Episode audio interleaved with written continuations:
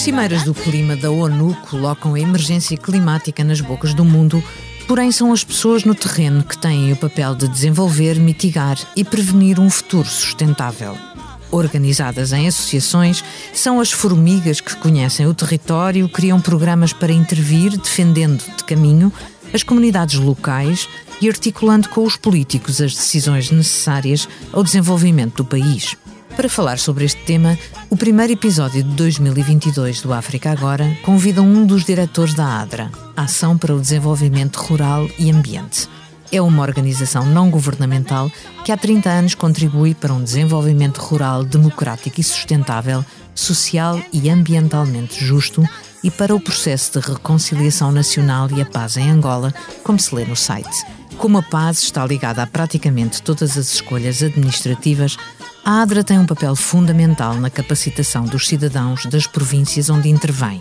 Facilita e promove os seus direitos fundiários de uma forma tão direta como, por exemplo, traduzindo a lei das terras para as línguas nacionais que eles falam. Bem-vindo ao episódio 32 do África Agora, o podcast da secção de internacional do Expresso dedicada à África para nos contar como é o trabalho da ADRA nas seis províncias de Angola, onde opera, temos hoje connosco Simeone Chiculo, diretor da ADRA na UIL e no CUNEN. Bom dia, Simeone. Muito bom dia e minha saudação extensiva ao vasto auditório que está nos seguindo. Simeone Chiculo é engenheiro agrónomo formado no Instituto Superior Politécnico Tundavala, na UILA.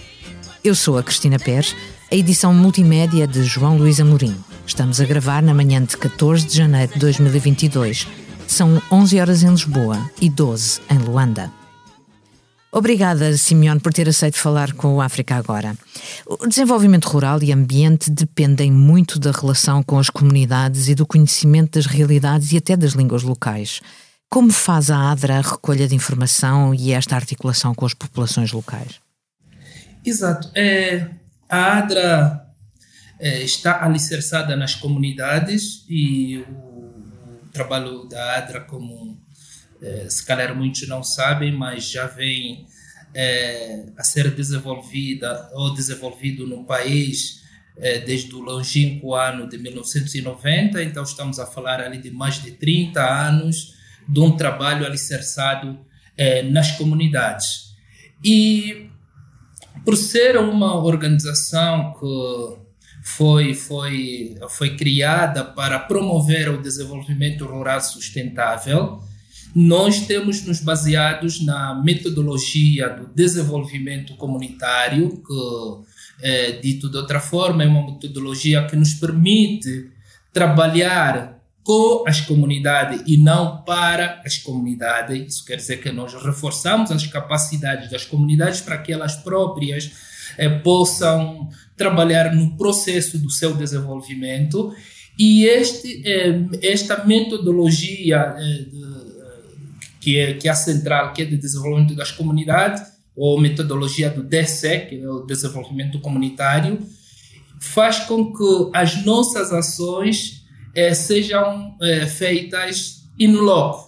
Quer dizer que estamos inseridos nas comunidades. Os técnicos da ADRA estão baseados nas comunidades rurais. Vive e convive com as comunidades, também partilham as mesmas necessidades, maior parte dos casos, e isso nos permite oferir o, as reais necessidades e também discutir com as comunidades as soluções para poder é, resolver os problemas que eles vivem.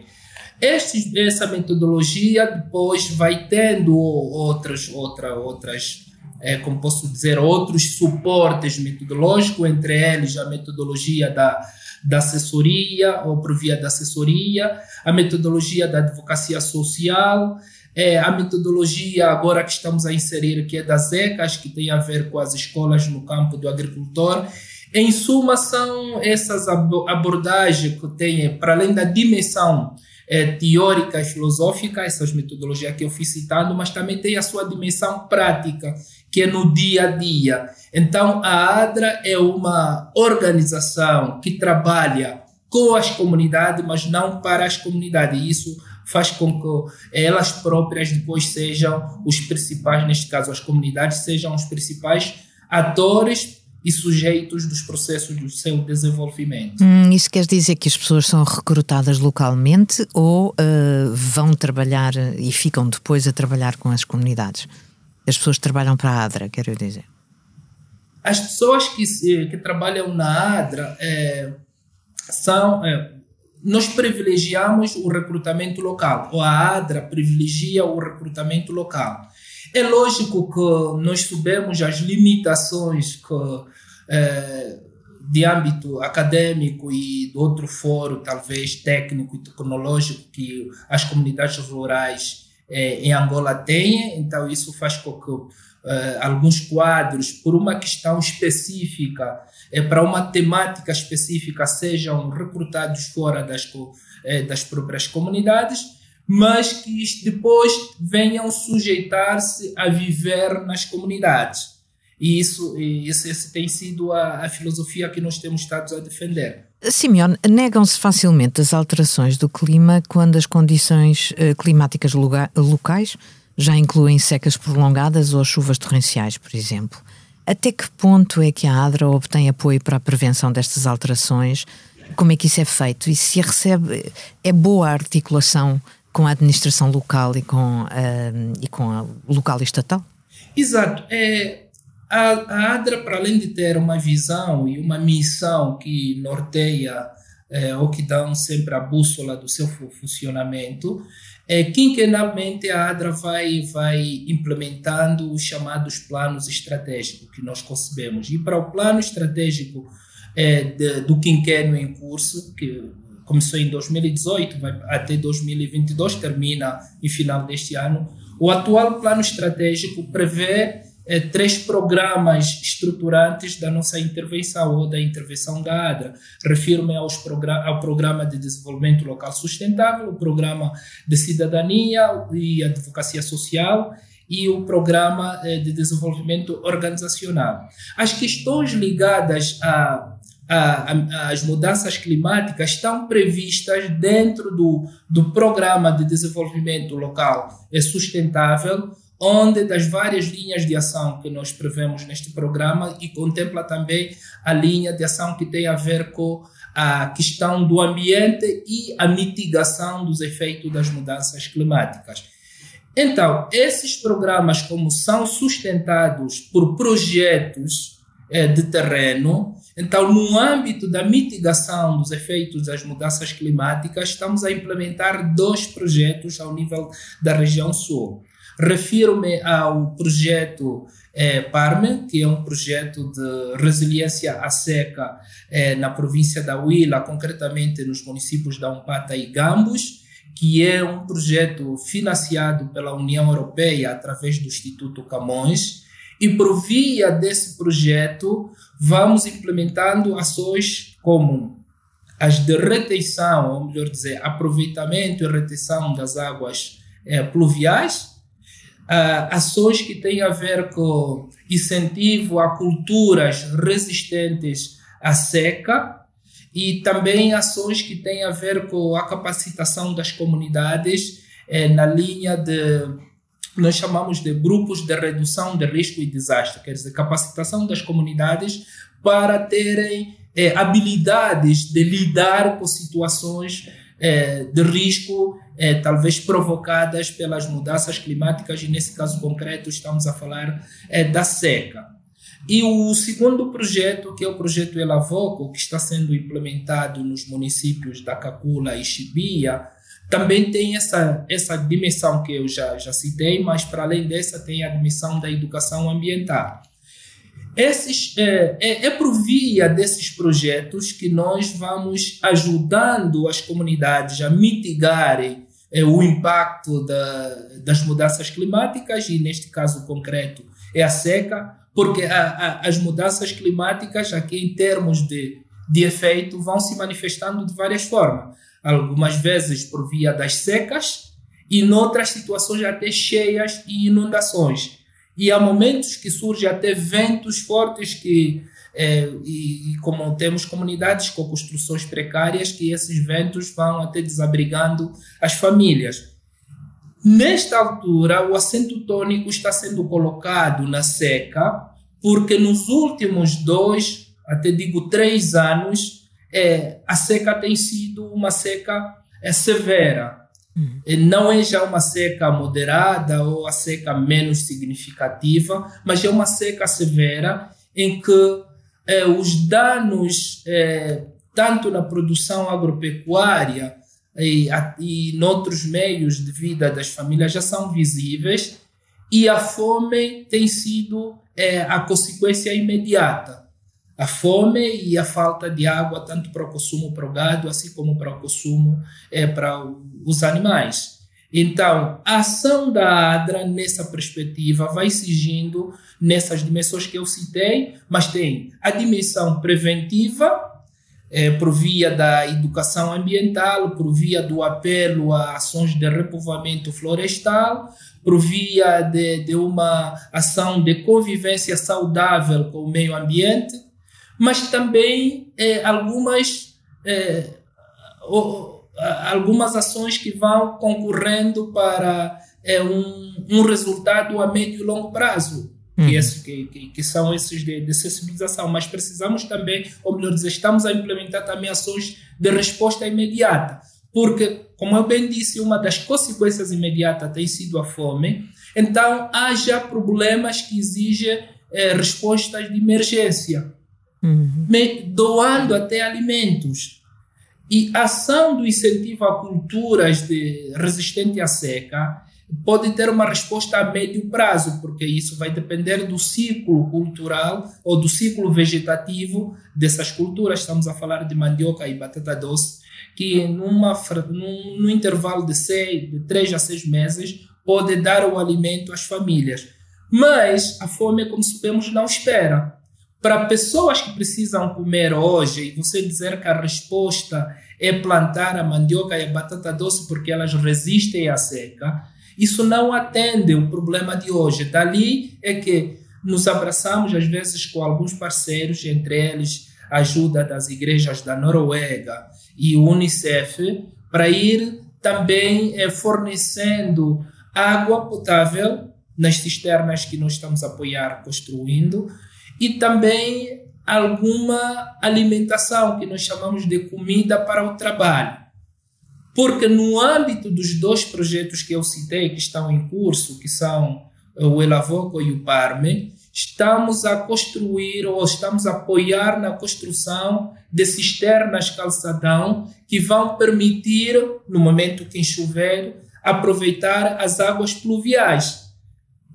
Pelo, pelo facto de termos esse, essas duas situações, às vezes cheias e outras vezes secas. Estamos a enfrentar uma seca severa, mas tudo indica que depois da seca pode vir uma inundação. E essa água das chuvas vai para onde? Se não tivermos criado condições de aprovisionamento é, de águas pluviais, então essa água só vai ajudar a matar pessoas até, né? Que vão se afogar. Exatamente. Mas criando já condições de aproveitamento dessas águas pluviais, permite que na, nas, nos anos de seca severa, a água aproveitada nos anos das cheias seja útil para o consumo humano e o consumo dos animais. Então, esse projeto, como está em curso de construção de cisterna, e numa fase em que as pessoas têm fome, então precisamos fornecer alimento para atender a fome e ao mesmo tempo este, com este alimento acudir à construção. Então estamos a chamar isso de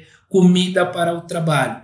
Então são essas das várias ações que a hum. ADRA tem implementando. É, agora a questão que tem a ver com o apoio do governo, se nessas ações temos apoio do governo. É lógico que a ADRA é, é parceiro social do governo, temos que assumir, temos o apoio institucional do governo, mas para essas situações o apoio institucional não basta. Nós não temos o apoio financeiro, ou talvez dito de outra forma, o apoio material do governo. Felizmente, ainda contamos com o apoio eh, da cooperação internacional. Uh, Simeone, no longo prazo ou no médio prazo, uh, uma das intervenções da ADRA é a promoção de políticas de inclusão, do combate da segregação das mulheres e violência com base no género. Um, esse é um trabalho com uma velocidade diferente, não é? Exato. É, até o último plano estratégico da ADRA, é, as ações ligadas à, à inclusão do gênero ou promoção do desenvolvimento das mulheres eram tratadas de forma transversal.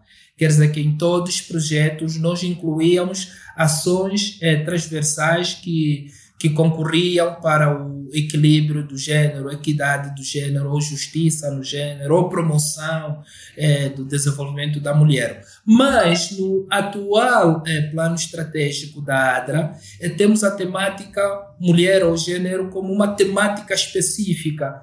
E por esta razão nós temos, temos projetos concretos que, que visam mesmo essa questão da, é, da, da, equidade do gênero, da justiça no gênero. E como sabem, é, no nosso contexto, é, essas, essas, esses problemas ligados ao, ao gênero têm causas profundas. Digo causas profundas como causas que têm a ver com a religião ou crenças religiosas, tem causas que têm, tem, no fundo, causas culturais? É, tem a ver com questões culturais, é, questões culturais e até questões meramente econômicas. Então, por ser causas profundas, não são é, resolvíveis, não são solucionáveis com, com projetos assim simples no, ou imediatos. Então, é numa perspectiva de médio e longo prazo, porque é, as pessoas no meio rural nasceram, cresceram e viveram sempre sabendo que a mulher é um ser inferior ao homem, por exemplo. Conhecendo que o homem é o cabeça e a mulher o corpo. Conhecendo que a mulher é um símbolo da riqueza do homem, não é um homem quando, quando tem riquezas, um dos indicadores é ter mais de uma mulher que a questão da poligamia é uma situação cultural e que o homem que não é polígamo é visto como um homem é, inferior no meio da então coisas desse tipo que foram incutidas no, na mente das pessoas ao longo dos anos de certeza é, não são é, so, não são resolvidos com um projeto a curto médio prazo curto ou médio prazo mas sim de médio a longo prazo é por esta razão que nós eh, estamos a incidir, primeiro, trabalhando com as futuras gerações, para que elas já cresçam num ambiente de que eh, não existe o ser superior e inferior quando de gênero se trata, no, no, dentro do ser humano, eh, de que a mulher tem os mesmos, as mesmas capacidades intelectuais e até físicas que o homem também tem, a mulher deve ter as mesmas possibilidades que se oferece ao homem. Então, é um processo, mas é um desafio muito grande. E, e o pior é que são poucos atores sociais interessados neste processo. É, o, mesmo o que no governo fundo... tem políticas atualmente neste sentido, mas na prática não, nós não, não vemos assim ações concretas de vários atores é, para trabalhar neste sentido. Dali o desafio torna-se cada vez maior. Simeone, eh, se não bastassem as alterações climáticas, eh, Angola tem um crescimento exponencial da sua população, ou seja, é preciso também responder no futuro a isso. Com certeza, com certeza. Há um desiderato de que a, a, população angolana cresce de forma exponencial, enquanto que a economia vai crescendo de forma aritmética, uhum. infelizmente. Nós estamos num, num processo em que é, o gráfico da, da demografia né, vai, vai subindo e o gráfico que tem a ver com uh, a nossa própria produção interna, a economia no cômputo geral, vai descendo. E isso, é, muitas das vezes, é, nós procuramos justificar a situação calamitosa que vamos vivendo, né? a fome ou a pobreza extrema que vamos vivendo, vamos justificando apenas com as mudanças climáticas, mas há uma outra variável muito importante que não está a se ter em conta, que é o crescimento da, da população. E, e, e parece um contraste aqui na sociedade, ah, principalmente aqui na região sul, onde eu posso falar com propriedade, porque é onde estou baseado, é, as famílias é, que, que têm baixa renda são as mais numerosas. Uhum. É, porque, infelizmente, até as questões do planeamento familiar exigem informação e as famílias de baixa renda não têm informação, muito menos informação que lhes permite talvez regular aquilo que é a sua, eh, o seu agregado familiar. Então, há sim este problema que infelizmente está a passar despercebido, que é do crescimento exponencial da população e à medida em que os índices de produção vão baixando. É. O, o que, que acontece é que até as zonas de produção, por causa desta questão do crescimento demográfico, algumas zonas que anteriormente eram zonas de produção agora vão se tornando zonas habitacionais, uhum. vão se tornando eh, zonas para construção de infraestruturas habitacionais. E isso de uma certa forma, vai agravando, vai degradando a própria situação social eh, das famílias. E, como consequência, vemos agora muita gente na rua a pedir até de comer, e é, pessoas com uma criança no colo e duas na mão pedindo esmola na rua, mas esse não é simplesmente o problema da, da seca, não é só a seca, mas é este problema assim do crescimento exponencial da própria demografia. Hum, a ADRA tem muito trabalho pela frente. Simeone, estamos a chegar ao final do nosso tempo. Eu vou terminar fazendo a pergunta uh, que termina todos os nossos uh, episódios. Se pudesse viajar sem restrições para qualquer lugar, desde já, para onde iria e porquê? Ai, santo Deus! para onde eu gostaria de ir e porquê? Olha, mas sabe que eu nunca tinha pensado nisso, mas é, assim muito, muito rapidamente.